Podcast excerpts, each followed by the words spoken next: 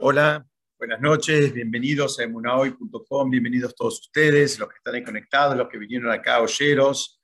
Estamos estudiando Pirkei Avot, eh, estamos en el capítulo sexto, vamos avanzando despacito la misma Mishnah. Es una Mishnah muy, muy linda, muy rica, con, mucho material que creo que nos, eh, nos puede servir a todos. Eh, es algo que ya venimos estudiando, pero eh, como les dije la semana pasada, no lo, no lo estamos haciendo, digamos, eh, eh, digamos, no tenemos ningún apuro, lo estamos tratando de ver, en mi caso en particular, inclusive disfrutar, porque realmente es un material que me gusta mucho. Vamos a seguir desde el lugar donde dejamos la semana pasada. Si alguna persona no vino, no, no escuchó, están las grabaciones, yo las mandé por el grupo. Cualquier cosa, eventualmente me la pueden pedir y, y se las reenvío. Eh, en la, la Mishnah está, para ponernos un poquito en tema, lista 48 cualidades que son necesarias como para adquirir la Torah.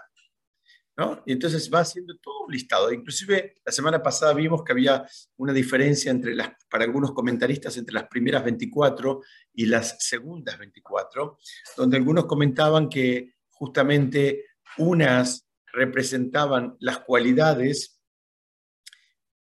y las, las otras son actitudes poniendo ya las cualidades en práctica, que es lo que te va a ayudar a mantenerlas. ¿no? A veces hay, cosas, así como en otras disciplinas, que si uno no las practica, las pierde, comparémoslo salvando las distancias con un idioma, ¿no? Un idioma, uno aprende un idioma si no, si no lo practica, si no lo utiliza, bueno, hay una partecita que se va perdiendo y otra parte que, eh, digamos, revive cuando uno vuelve a ponerlo en práctica, queda en algún lugar del disco rígido. En, relación a las midot, eh, también todo el desafío es desarrollarlas y ponerlas en práctica.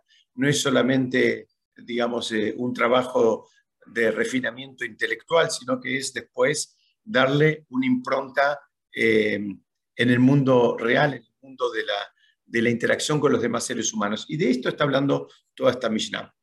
Entre las cualidades que venimos viendo, hay una que dice, ama a los seres creados.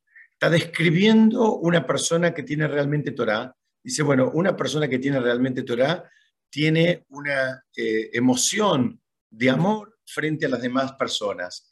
Es alguna frase que yo repito siempre, pero a mí me resulta muy, muy gráfica y me sirve, tal vez les pueda servir a ustedes también.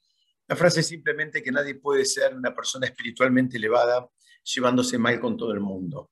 Si la persona realmente es eh, eh, espiritualmente elevada, eh, lo más probable es que se lleve bien con todo el mundo. ¿Por qué? Porque cuando haya un punto de conflicto, un punto de, digamos, de tensión, la persona que está más desarrollada espiritualmente va a estar más dispuesto a ceder en pos de conservar ese vínculo y va a estar, digamos, en una posición más, eh, si se quiere, conciliadora, independientemente de lo que pase. Estoy hablando como reglas generales.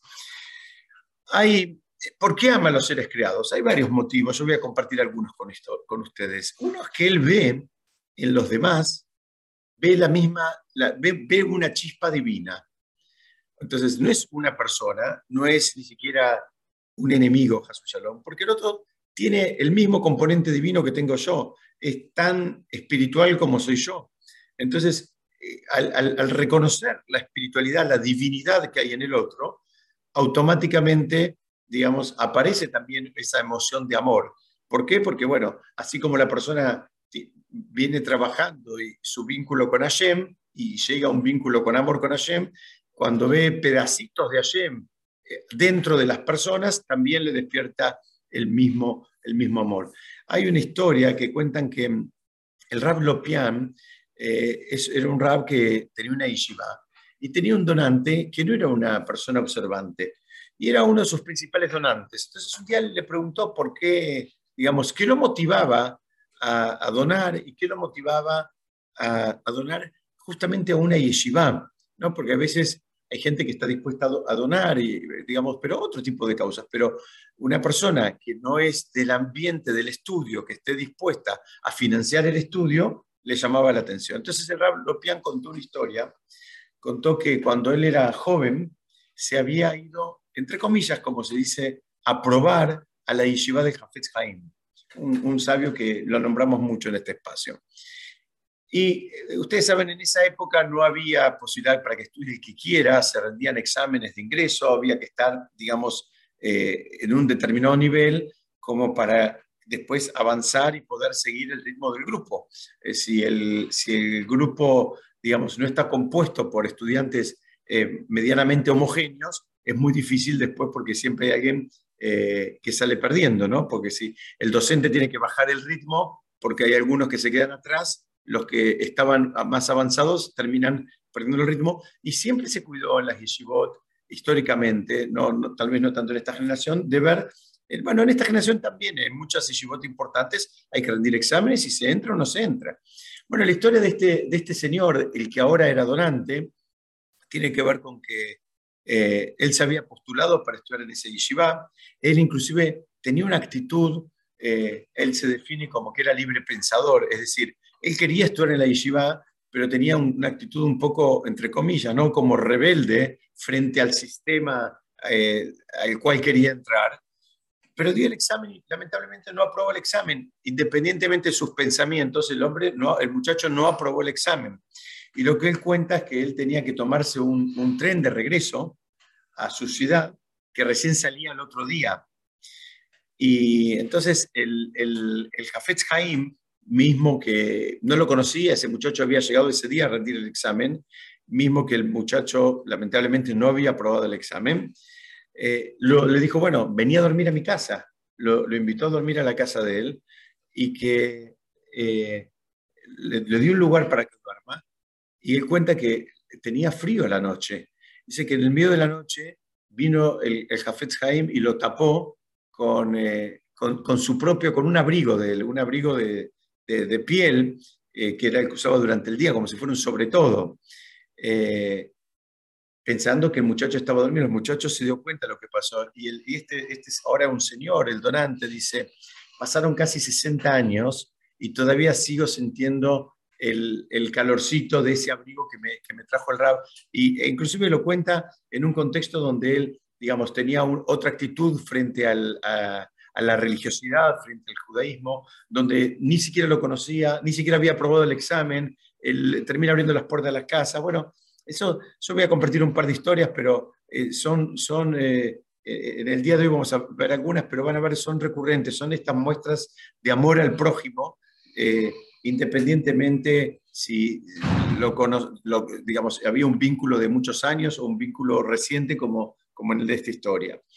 La, la Mishnah sigue diciendo em, que ama las sendas de la rectitud, ama la justicia, eh, ama la reprimenda, mantenerse alejado de los honores. Con respecto al tema de los honores, hay, hay, una, hay una regla, algo de esto también estudiamos, ¿no? La regla es que el, que el honor se escapa del que lo busca. ¿no? El honor en el ámbito de la Torá eh, es inversamente proporcional al afán de conseguirlo, ¿no? Cuando la persona más está buscando el, aplauso y más está buscando los honores, así explican nuestros sabios, el honor se escapa de él. Y al revés, cuando la persona menos lo busca, cuando, digamos, hace menos cosas en esa dirección, el honor le termina, eh, como podríamos decir, tocando la puerta, ¿no? Esa, esa es, este, digamos, una, una regla general. Y cuando habla de alejamiento, no se está hablando de un alejamiento geográfico, ¿no? Se entiende. No hace falta que te vayas a la luna para que no te aplaudan o para que, digamos, eh, no, se te infle el pecho. Acá está hablando de, un alejamiento, eh, digamos, eh, absolutamente honesto, un alejamiento de si hago tal cosa, lo hago porque es lo que corresponde, es lo que está correcto y, no, no estoy buscando el aplauso lo hago porque, porque, porque, porque, porque es lo que está bien y es lo que se debe hacer. Entonces, ¿qué pasa acá? Cuando se honra a un erudito de Torah, y eso se ve mucho en el mundo de Torah, a los grandes rabinos se, los, se, los, honra, se sientan en un lugar, si vienen de visita, se los sientan en un lugar especial, se los consulta, se los respeta. está claro que ese honor viene por la Torah que él tiene, no por la persona, no es por él mismo. No, no es esto como eh, un néctar para el narcisismo del rab, sino al revés, estamos reconociendo y estamos eh, honrando la Torah que él, eh, digamos, supo, entre comillas, conseguir, supo adquirir, como dice nuestra Mishnah. Y dice después que no es arrogante, ¿no? Y por supuesto, si una persona está tratando de construirse espiritualmente y llega a ser arrogante, bueno, lo primero que tenemos que saber es que estamos frente a un tonto, eh, que no está listo para recibir la verdadera sabiduría de la Torá en profundidad. Una persona, esto, esto, esto es algo que es, eh, eh, son dos temas que no, no pegan. No pega la verdadera espiritualidad de la Torá con la arrogancia. No, es algo que no, no encaja. Cuando hay, hay, un, hay un versículo eh, en la Torá que decimos, Loba Shamaim y, mejor dicho, no decimos, la Torá dice, refiriéndose, entre otras cosas, a la Torá misma, te está diciendo que no está en los cielos ni está del otro lado de los mares, como, como el que no pienses que es algo inalcanzable. Una forma, hay muchas maneras de estudiar ese versículo que dice no está en los cielos, eh, es justamente lo que estamos estudiando ahora. ¿Qué te está diciendo? Mira, si vos ves a una persona muy arrogante, es otra cosa, pero no, no hay Torah ahí. Cuando ves algo que se, se, infló demasiado y se fue muy para arriba, que voló mucho, la Torah te dice, Loba Shamaimim, no está en los cielos, no es ahí. Eso, justamente la, la Torah la deberíamos encontrar en personas que tienen los pies sobre la tierra, que están, que están y que interactúan con el prójimo y que, y que sienten, sufren y se ponen contentos también con el prójimo.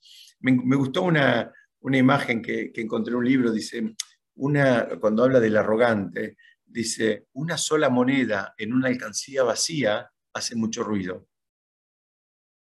Cuando una alcancía muy llena prácticamente no hace ruido. Y eso es lo que está diciendo, digamos, nuestra Mishnah. Dice, mira, si vos, te está diciendo, si vos encontrás una persona eh, realmente de Torah, vas a ver que está alejado, esa persona está alejada de la arrogancia. No, de vuelta, no, no, no pegan. Vemos que en los primeros capítulos de Pirkei para los que estábamos estudiando juntos hace un par de años, se habló en repetidas oportunidades, se habló mucho de la humildad. Esta, esta Mishnah lo que está singularizando es que aún alcanzando cierta erudición, la persona no deja que se le suba la cabeza, no se marea, que es, que es otro nivel. En, lo que veníamos estudiando hasta ahora era la importancia de la humildad y demás, que ya lo, lo hablamos en repetidas oportunidades. Ahora te está diciendo, mira, aunque vos te hayas convertido en una autoridad, eso no te habilita a que tengas actitudes arrogantes eso no te habilita. Justamente, al revés, es un lugar de mucha responsabilidad, de muchas más obligaciones que, derechos. Pero vemos acá que eh, es, un concepto que atraviesa a toda persona que quiera acercarse al mundo de la Torah. Cuanto más elevado está, normalmente debería tener una actitud todavía más humilde. El modelo, ¿de dónde se aprende todo esto? El modelo es Moshe mismo. Moshe mismo él habló cara a cara con Hashem, algo que ninguna eh, otra eh, criatura que habitó sobre la tierra jamás hizo. nadie. Y él aún así mantuvo una actitud de humildad hasta el, último de sus días. Es algo que difícilmente vamos a encontrar en, el mundo secular. El mundo secular, lamentablemente, en general, por supuesto que hay excepciones, personas que trabajaron sus midotos, trabajaron sus cualidades, pero en, el mundo secular vas a encontrar cuanto más exitosos son en el mundo económico, en el mundo profesional, en el mundo académico, lo más probable es que en la mayoría de los casos son más arrogantes. Acá en el mundo de la Torah, es, eh, insisto, es inversamente proporcional. Son más elevados, se, refinaron más, estudiaron más, escribieron más, saben más y al revés, son más humildes, son más simples. El, el Rav trae en su libro una historia real que le pasó al doctor Bernard. El doctor Bernard, para los que no se acuerdan, fue uno de los que fue el, no, el, el, médico, el cirujano que hizo el primer trasplante de corazón. Sí. El hindú, no, era de, eh, ¿cómo se llama? Eh, África. Sí, era Sudáfrica. Sudáfrica. Sudáfrica, gracias, Gutu, gracias. Sí, Sudáfrica, sí, sí, sí. Christian Barnard. Muy bien, muy bien, gracias, gracias. Este, Bueno, él cuenta que cuando, eh, mejor dicho, el Rab cuenta, el Rab que cuenta en su libro, lo que le contó el, médico, que dice que en un momento, cuando iba a hacer el primer trasplante, bueno, en un momento había que sacar el corazón del paciente, del, del, que iba a ser trasplantado, ¿no? Y dice que, eh, eh, que él cuenta que cuando lo sacó y vio la cavidad vacía, entró en pánico. Porque, digamos, eh, él, sabía que si su método funcionaba, esta persona, eh, iba a vivir. Y si no, estaba en sus manos por completo. Explican que en alguna medida, si pudiéramos sentir esa misma sensación, cuando nos hacen una pregunta de Torah y tenemos que dar una respuesta. ¿Por qué? Porque de la respuesta, las personas que contestan preguntas de, que tienen que ver con, con Torah, que tienen que ver a veces con alajá, a veces con comportamiento, con actitud, es una responsabilidad. Eh, no piensen que es menor a este que tenía el corazón en la mano, es lo mismo. del, impacto de las palabras del que da la respuesta, a veces depende eh, la vida de, una persona o de una familia, la vida espiritual, a veces la vida material también de una persona o, de un grupo familiar inclusive. Entonces, eh, esto lo, primero que hace falta como para, para poder enfrentar esa, esa situación es tener una actitud, digamos, insisto, lo que venimos viendo, viendo de humildad.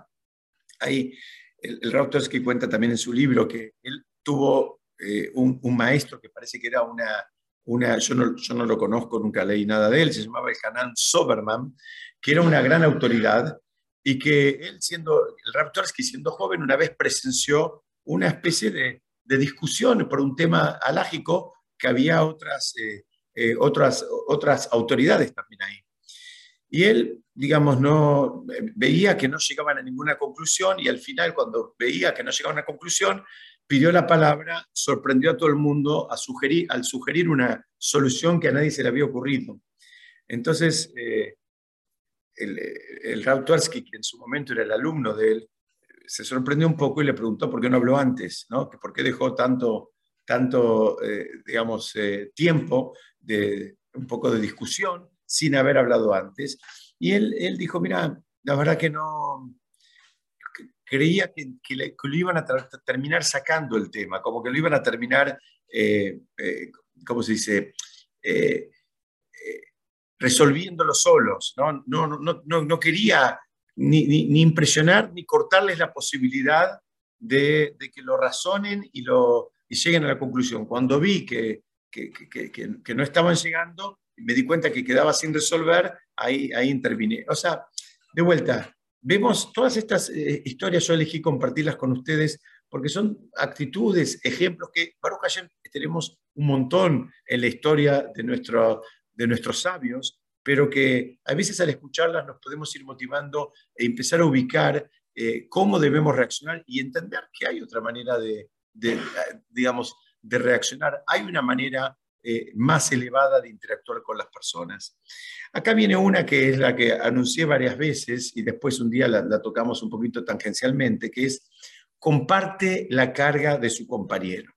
Esta es una pregunta clásica. ¿Qué tiene que ver para convertirme en un erudito? ¿Qué tiene que ver, que, digamos, esto de poder compartir la carga de mi compañero? Y vemos que esa es la revolución que trae en algún punto la Torá. Para cualquier otra disciplina, para convertirte en erudito, tenés que saber mucho de esa disciplina. Para esta disciplina que es la Torá, la que estamos estudiando, para convertirte en un erudito no alcanza con que acumules información y conocimiento, sino que también tenés que eh, desarrollar una sensibilidad. Te tiene que importar el otro, tenés que poder interactuar con el otro en armonía y te tiene que importar, tenés que tener una sensibilidad. Hashem no quiere, lo decimos siempre, no quiere enciclopedias caminando, no quiere computadoras este, caminando, sino que justamente quiere personas sanas, elevadas que interactúen en armonía. Entonces, ¿qué hace falta para poder compartir la carga con el compañero? Primero, sentir que uno no es el centro del mundo, no sentir que uno está solo, no, que, no, que no es siempre lo que más te gusta, no es siempre lo que más te conviene. Hay veces hay cosas que hay que hacerlas porque, porque bueno, porque eh, porque interactuamos en una comunidad, en una sociedad, en una familia. Así como en tu casa no siempre haces lo que, lo que tenés ganas. A veces te tocan hacer cosas que, no, no, tenés ganas, pero vivís en una familia, nos repartimos las tareas y hay cosas que te tocan hacer. Lo mismo pasa eh, en el mundo espiritual. ¿Qué significa? es algo que cuesta un poco porque eh, lamentablemente no fuimos educados y la educación que recibimos va, es una educación muy egoísta, lamentablemente. Eh, acá viene todo lo contrario, esta es una educación altruista. Se, eh, se logra llegar a este nivel cuando podés sentir el dolor del otro como propio. Se logra llegar a este nivel cuando podés sentir la alegría del otro como propia. Es un trabajo, no es fácil, no es fácil es realmente sentir el dolor del otro como el propio y la alegría del otro como la propia. La historia famosa es, eh, eh, está en cabeza de varios rabanim, la más famosa del rab Ariel, Levin. El rab una vez fue, al a la esposa le dolía mucho la pierna, eh, tenía un problema, entonces el, el, rab le dice, bueno, vamos a, vamos a ir al doctor. Van al traumatólogo, cuando llega, el traumatólogo le dice, mm, ¿en qué los puedo ayudar? ¿Por qué vienen? Y el rab le dice, estamos acá porque nos duele la pierna. Nos duele la pierna, le dijo. No le dijo, le duele la pierna a mi señora. ¿No? Eh, hay otra, otra, vi otra historia como, como un ejemplo para seguir entendiendo un poco esta, esta parte de la Mishnah. Le preguntaron a, un rab, al rabbi Yeruham Leibovich, si sabía cuántas veces se daba vuelta en la cama cuando dormía. Y él contestó que no sabía y también le pareció una pregunta estúpida, perdónenme la expresión, ¿no? Vas, y le preguntas a un rab cuántas veces rota cuando duerme. Entonces, el que le preguntó le comentó que había visitado a un enfermo que por su condición debía mantenerse boca arriba y no podía rotar, no podía darse vuelta mientras dormía. Entonces el rab le dijo que en ese momento se acababa de dar cuenta que nunca cumplió la mitzvah de visitar a un enfermo correctamente. ¿Qué significa? Porque nunca se detuvo a pensar y sufrir junto con el que está imposibilitado de algo tan básico como rotar cuando uno está durmiendo. Si, si no tenés ese registro, vos pensás, bueno, está bien, lo vi bien. ¿Qué significa? ¿Lo viste bien? Pobre hombre, no puede, los que, los que damos muchas vueltas a la noche, sabemos que es una parte eh, fundamental del descanso, ¿no? Y eso es, también tener conexión con el otro. Hay otra historia eh, también eh, poco fuerte de un rab, era el Gaon de Schwein, no sé de dónde queda, es el lugar seguramente en, en algún lugar de Rusia, que lamentablemente en un momento le notificaron que su esposa falleció después de haber estado internada mucho tiempo. Estaba internada en un hospital, en una habitación compartida. Entonces el rap primero se puso mal e inmediatamente preguntó cómo lo tomó la compañera de habitación, que habían estado conviviendo unos meses. ¿no? O sea, él dice, espero que no le haya afectado para mal, que no le haya afectado en su recuperación. De vuelta, son todas historias que estoy compartiendo con ustedes para, para que, no sé, para ilustrar un poquitito este, este concepto de eh, compartir la carga del otro, ¿no? de, estar, eh, tener registro, ser sensible, eh, digamos, que te importe. después viene una serie, la Mishnah sigue, y donde viene, comparte la carga y juzga favorablemente y suponer la inocencia antes que su culpabilidad, establecerlo en la senda de la verdad y en la senda de la paz. Esta sería el enunciado, la seguidilla de enunciados. Entonces, hay, hay eh, digamos, son como cuatro características que están eh, presentes eh, y que denotan una bondad en el estudiante. ¿no? Las voy a repetir. Compartir la carga, juzgar favorablemente, suponer la inocencia antes que la culpabilidad, cuando alguien te comenta algo, alguien te explica algo, o mismo si te toca hacer un, para las personas que les toca hacer lo que llaman en hebreo un dayan, un juez, en términos, en términos de, rabínicos, y esto de establecerlo en la senda de la verdad y de la paz. Vamos a ver acá de qué se trata un poquitito todo esto. Dice que eh, hay, una, hay una un Talmud en el Tratado Menajot, la página 54, 54, que dicen que hubo un diálogo, ¿no? Antes de la entrega de la Torah hubo como un diálogo entre los malajim, entre los ángeles, que dijeron, dejemos que el bueno Moshe venga y reciba lo que es bueno, que es la Torah, del bueno, que es Hashem, para los buenos del pueblo de Israel. ¿no? Habla cuatro veces de, del concepto de bondad. Y el Maral de Praga lo resume, dice, mira, lo bueno es apropiado y reside en las personas buenas. ¿no? Lo, bueno eh, es como que atrae y es atraído por las personas buenas. Y eh, esto de juzgarlo favorablemente, eh, vimos en los capítulos anteriores todo el concepto del valor de, la verdad, de la paz, de, de, juzgar a los demás favorablemente. Esto ya, ya lo estudiamos antes y fueron eh, citados cada uno de manera individual. En este caso es como que están interrelacionados, eh, ¿no? Es, em, eh, digamos, es, em, ya es un trabajo. Acá tenés que empezar a combinar todas estas cosas. Fíjense esto, este es un concepto distinto a lo que estudiamos hasta ahora. Antes habíamos estudiado cada uno de, estos conceptos individualmente. Ahora no, ahora los, los, interactuamos, los, interconectamos. ¿Qué significa? Voy a dar un ejemplo, un ejemplo que pasó en la realidad. Había un, un joven al cual el padre le dice que cuando el padre iba al templo, la gente le hacía cosas a propósito para molestarlo como que se burlaban de él. Y que el, padre le pide al hijo que haga algo en el templo para que eso no pase, no pase más. El hijo comenta que cuando le, eh, le, dice al padre que no es así, porque esto es algo que pasaba en la cabeza del padre, pero no pasaba en el mundo real. El padre sentía que la gente se burlaba de él, pero, pero, no, pero no, no existía tales burlas.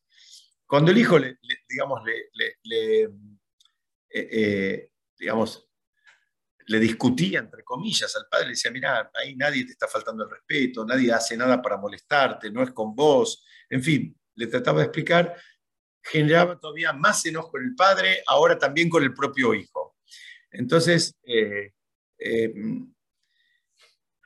el, hijo en un momento pensó que tal vez para mantener el shalom debía decirle al padre que iba a intentar frenar las acciones que tanto le molestaban, esas supuestas acciones que en realidad no existían.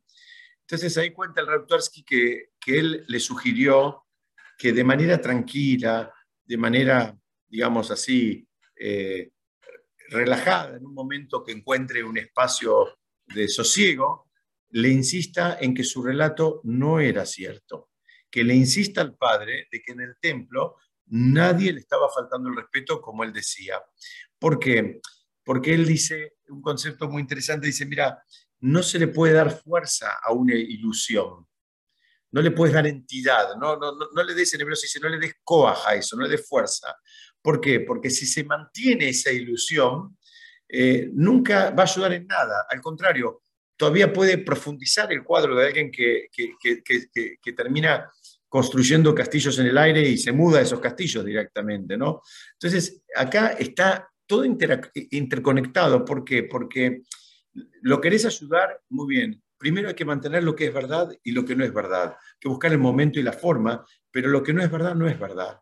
No por el shalom tenés que mantener cualquier cosa. Esto es un concepto que ahora lo vamos a ver. Pero entonces, ¿cuál, es así? ¿Cuál, ¿Cuál es la idea acá?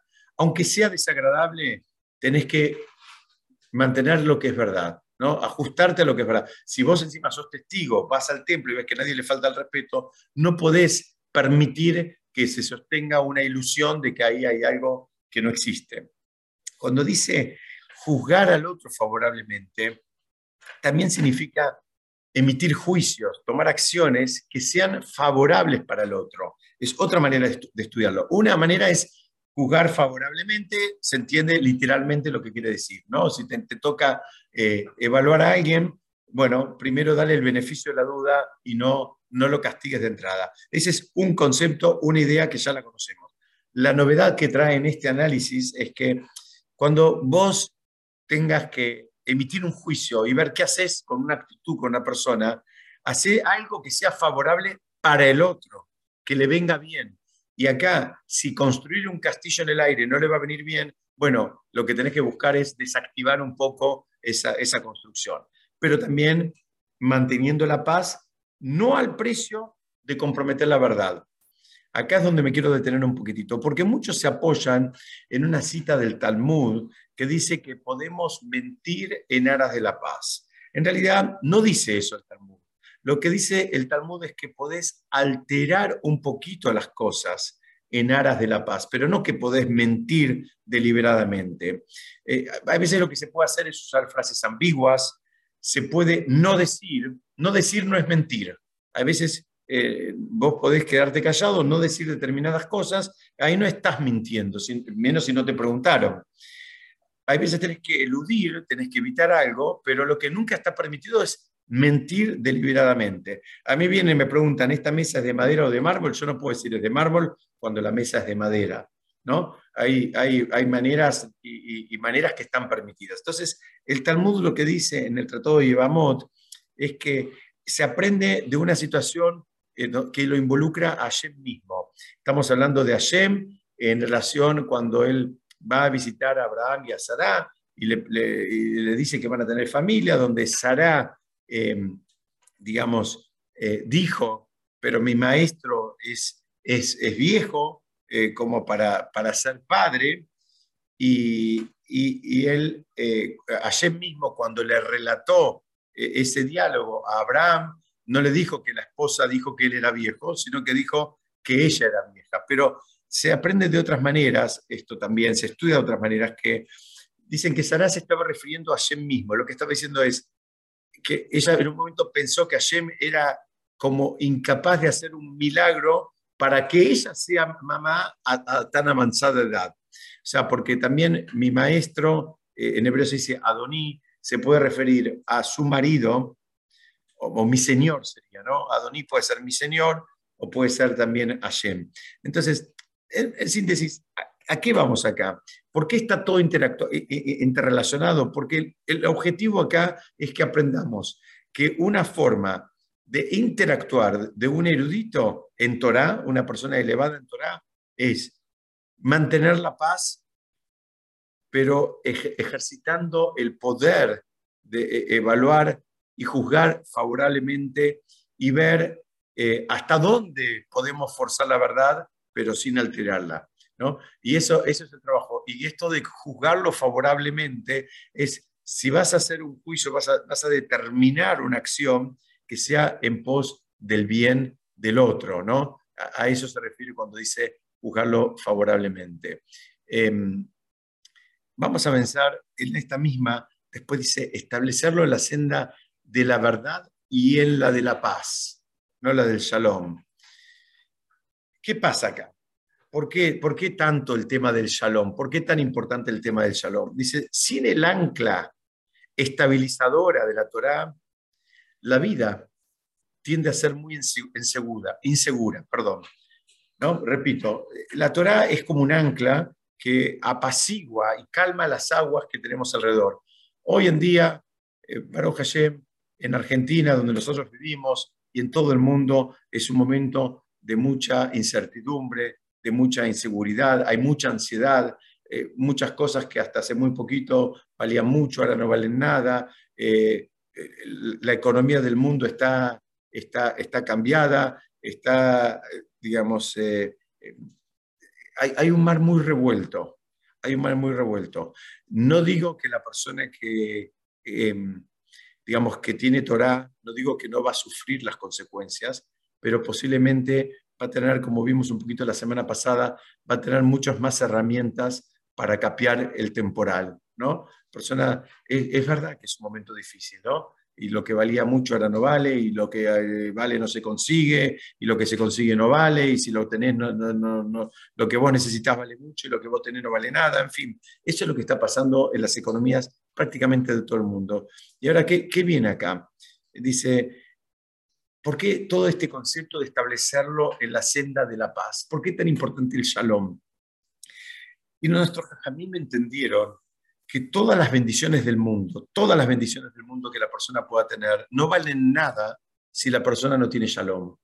Y creo que van a coincidir conmigo y cada uno de nosotros debe conocer gente que Baruch Hashem tuvieron muchas bendiciones en el mundo material y, eh, si se quiere, a veces también en el mundo espiritual, pero que no fueron acompañados por un, un, ambiente de shalom, ya sea principalmente en sus hogares, después en sus comunidades eh, o en las mismas empresas. Y, y, nos damos cuenta que sin el shalom nada de todo eso tiene ningún sentido, ni nada de todo eso tiene un valor. Tal es así que nuestros sabios entendieron que era tan importante el concepto del shalom, el concepto de la paz en la vida de las personas, que tres veces por día rezamos y pedimos por la paz. Y muchos pueden pensar y decir, ¿por qué pedimos tanto por la paz si Baruch Hashem no estamos en guerra?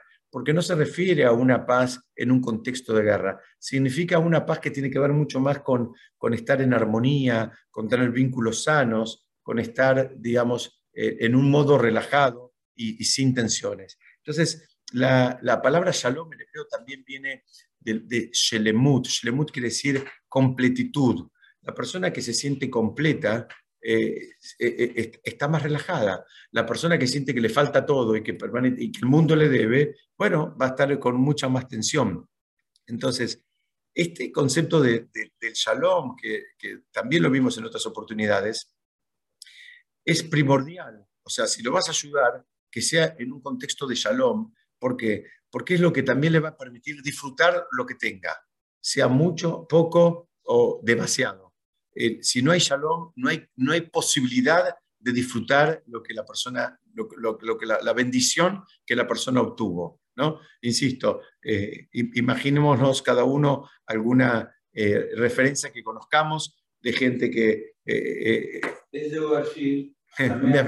muy bien, lo vimos hace un par de semanas. Muy bien, muy bien. Acá me están, me están citando también otra, otra Mishnah de Pirkei Avot, que dice simplemente quién es el rico, el que está contento con su parte. Esa es, esa es una Mishnah. Acá le da una vuelta rosca, dice, pero también vos puedes estar contento con tu parte, pero llegas a tu casa y tenés una, una, una, la Cuarta Guerra Mundial adentro de tu casa y, tampoco te sirve. ¿Entendés? Aunque vos estabas contento con tu parte, ahora eh, ese, eso tampoco te sirve. Entonces necesitamos, necesitamos muchas cosas para poder ser completos. Entre otras, necesitamos el shalom. Hay otra, otra de las cualidades que, cita la Mishnah, habla de ser ponderativo en el estudio. Y acá quiero compartir con ustedes una historia que tiene que ver con dos grandes eruditos que escribieron un comentario sobre el Shulchan Aruch, sobre nuestro código eh, de leyes. Uno se llamaba, eh, un comentario se llamó Ketzona Hoshem y el otro comentario eh, se, se, llamaba Netivot Mishpat. Estaba Quetzot a Hoshen y Netivot, no importa, dos nombres. Uno de esos comentarios fue mucho más aceptado y utilizado en todas las yeshivot del mundo. Entonces, un día estos dos autores se encontraron en un evento y el que escribió el libro, digamos, que fue menos utilizado, menos aceptado, menos popular, le preguntó al otro, por qué creía que su libro había sido menos aceptado. Entonces, el, autor del libro más exitoso, llamémoslo de alguna manera, le preguntó, ¿vos cuándo escribís?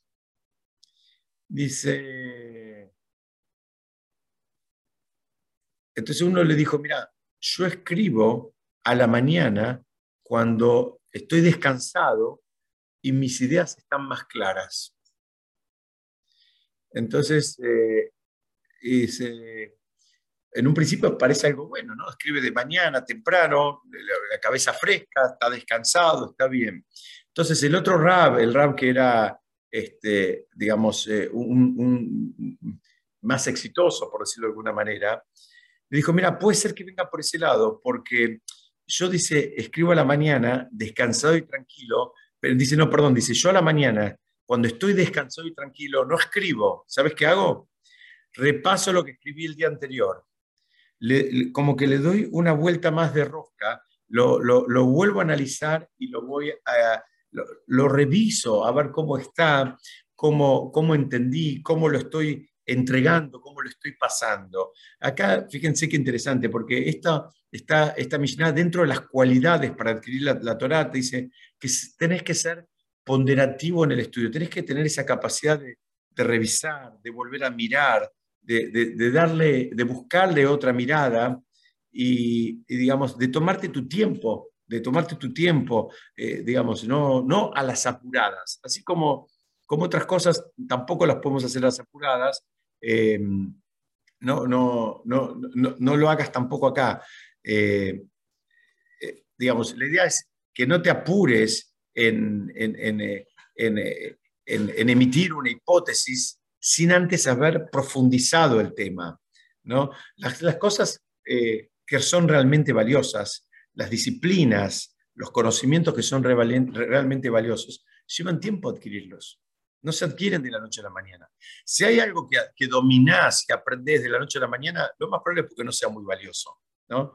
Dicen que hasta Moshe tuvo que estar 40 días y 40 noches para recibir la Torah. No, no lo pudo hacer en, un modo tome traiga. No pudo haber una entrega inmediata. Hubo un tiempo que hizo falta como para que eso decante. Bueno, esta es otra de las cualidades que hacen falta cuando estamos buscando construir una persona espiritualmente elevada. Fíjense qué lindo lo que viene ahora.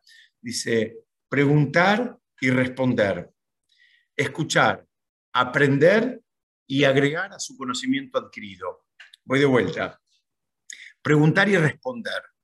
Escuchar, aprender y agregar a su conocimiento adquirido. Para ser jajam hace falta hacer todo este ejercicio. ¿Qué significa?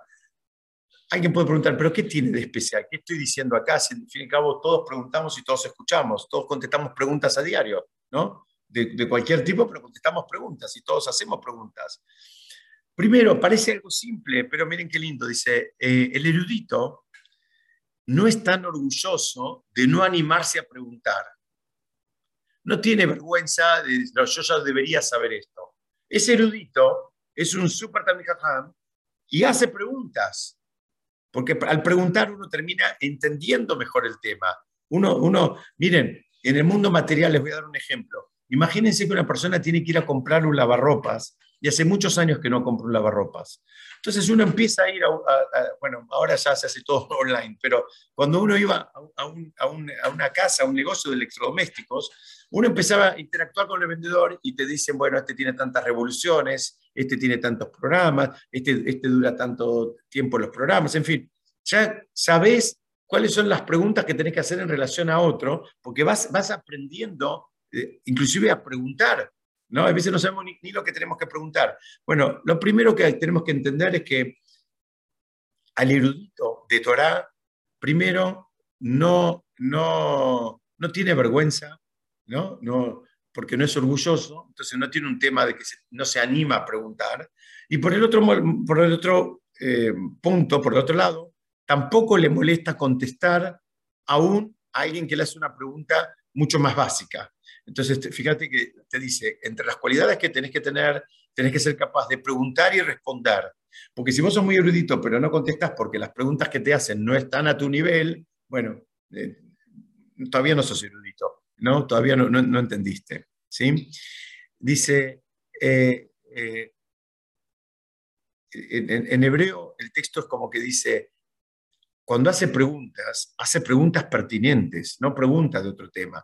Y cuando contesta, contesta al punto, contesta lo que te están preguntando. Eso también es un nivel, porque a veces es sarasa, ¿no? Es sanata y no hay, no hay respuesta a lo que se está buscando.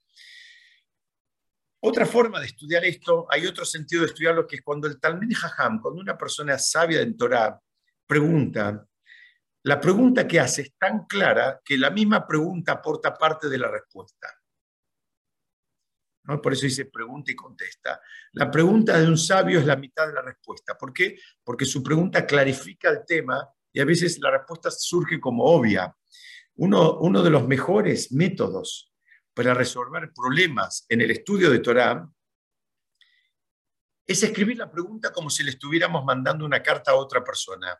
Ese proceso de formular la pregunta eh, y formularla correctamente ya nos acerca la respuesta. Inclusive lo podemos probar en otras cosas que no tienen que ver con el mundo de Torah. ¿Por qué? Porque es el ejercicio intelectual de ver cuál es la pregunta, qué es lo que estoy preguntando, cuál es mi duda y por dónde va mi, digamos, por dónde va mi, indecisión. Pero eh, hacer todo ese ejercicio ya muchas veces nos, nos acerca a la respuesta.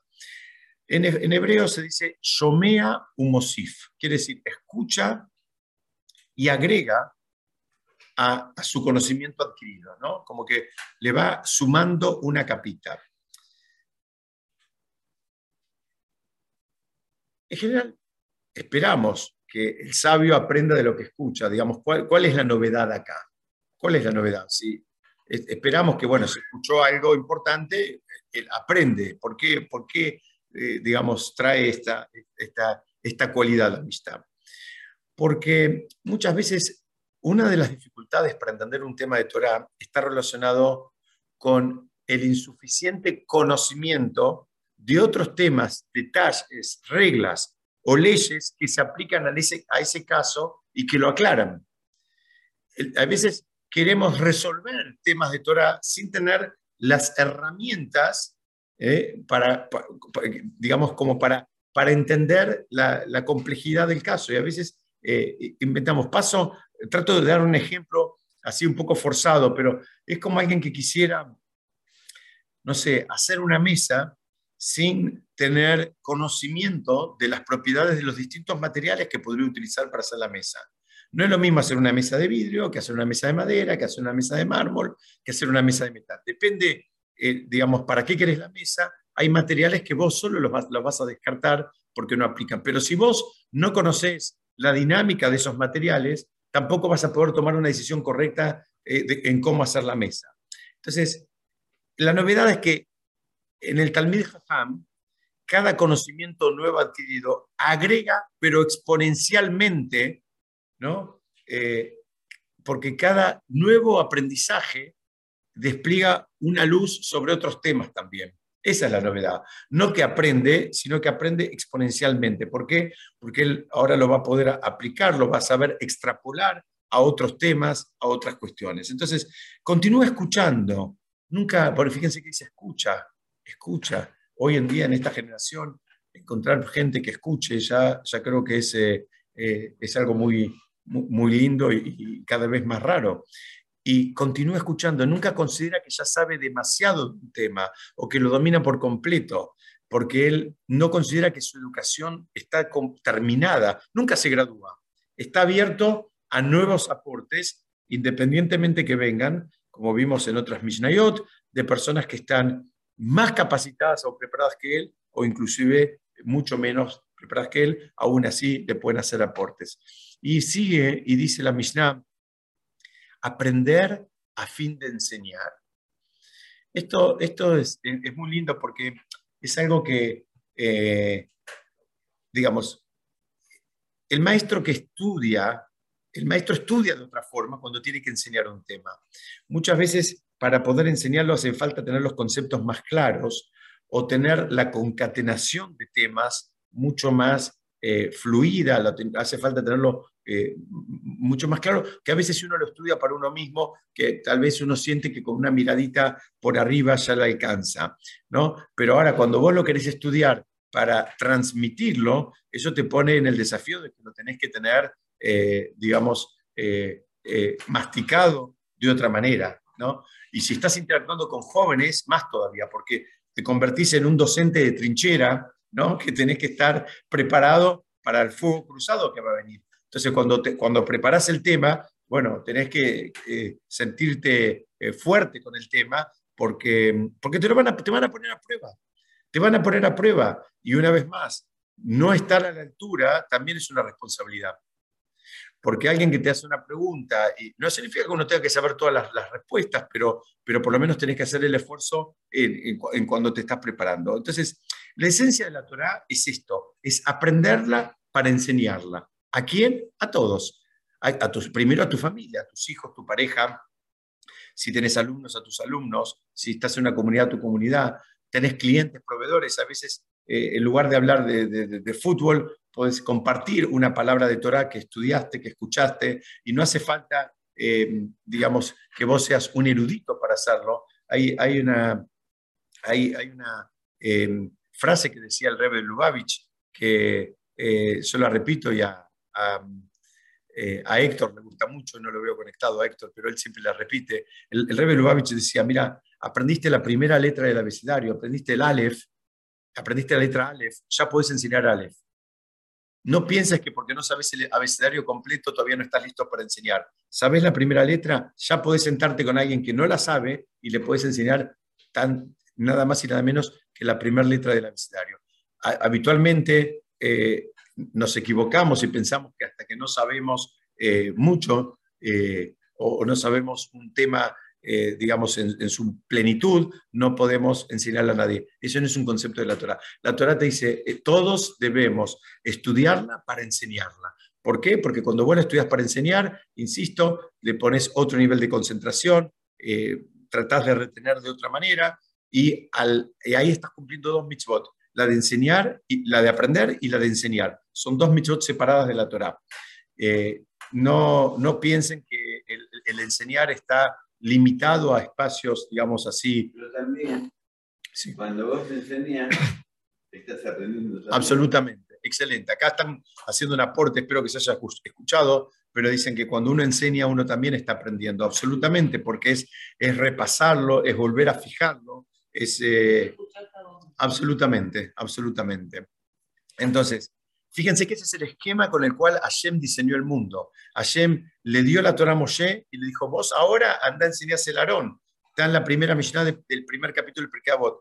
Hizo un esquema donde cada uno recibía y transmitía. No hay recepción sola. El esquema de la Torah desde el, paso cero fue eh, transmisión, recepción, transmisión, recepción, transmisión, recepción. Así, así se, eh, digamos, eh,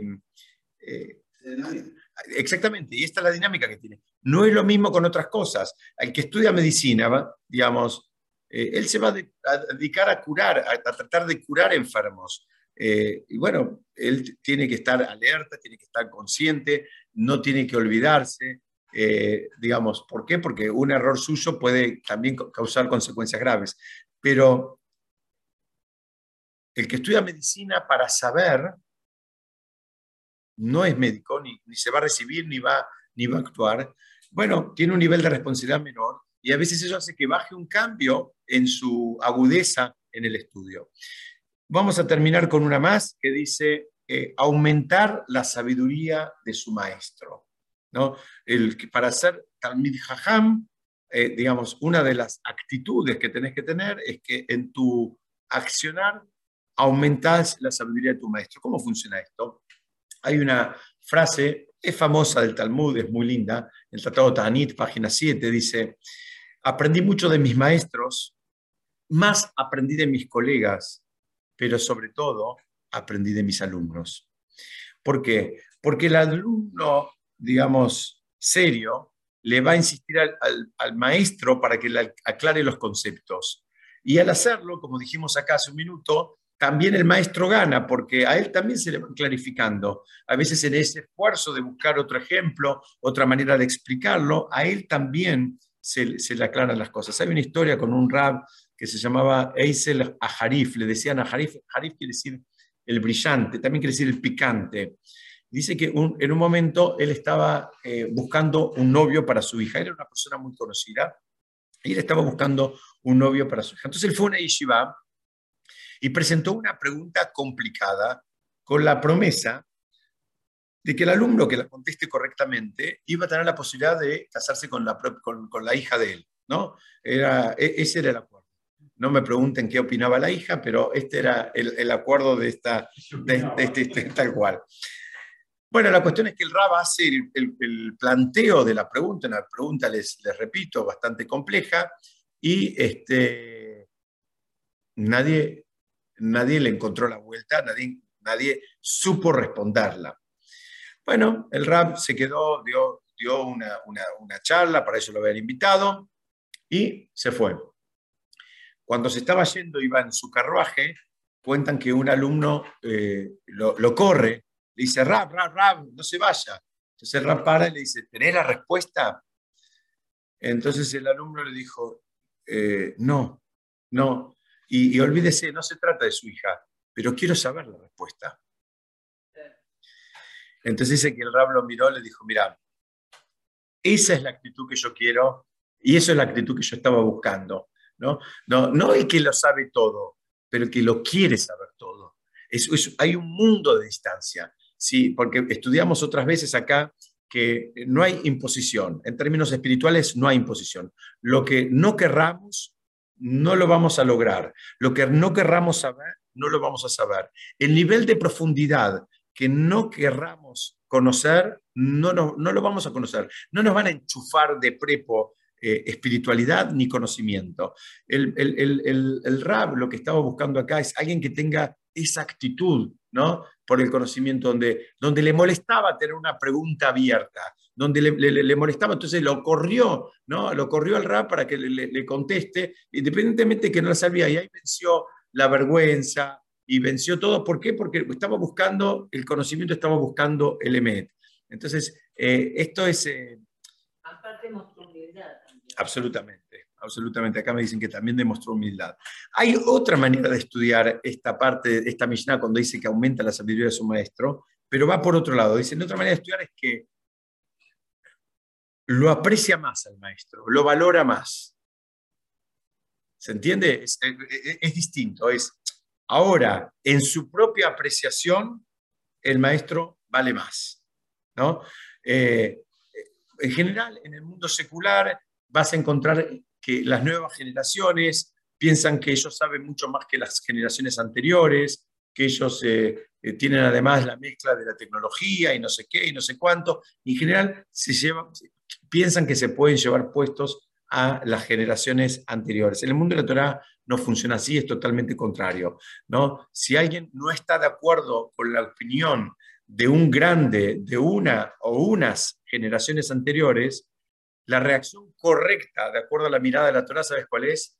No tuve el mérito de entenderlos eh, eh, eh, como corresponde y nunca invalidarlos. Si yo no estoy de acuerdo, lo más probable es porque no entendí, no es porque ellos se equivocaron, ¿no? Porque, porque hay una ley que explica que a medida que nos alejamos de la entrega de la Torah, a medida que va pasando el tiempo, el nivel, con todo el dolor del alma, de cada generación es menor que el nivel anterior, en, términos de Torah estoy hablando. No es que los niveles eh, eh, van aumentando, sino todo lo contrario, los niveles de cada generación es, son, son menores.